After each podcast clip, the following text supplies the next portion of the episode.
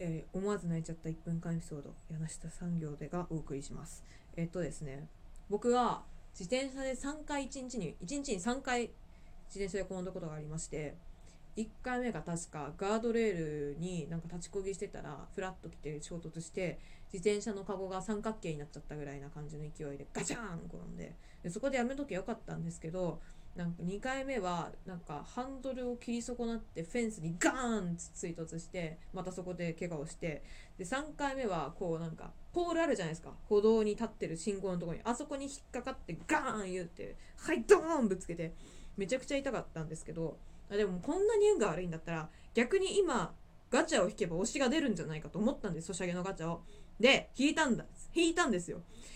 推しが出なかったその時はねマジ泣きしましたね。うん。なんかもう転んで痛いのに押しも出ないしもう散々だっつってワンワン泣きました。これがエピソードです。じゃあ。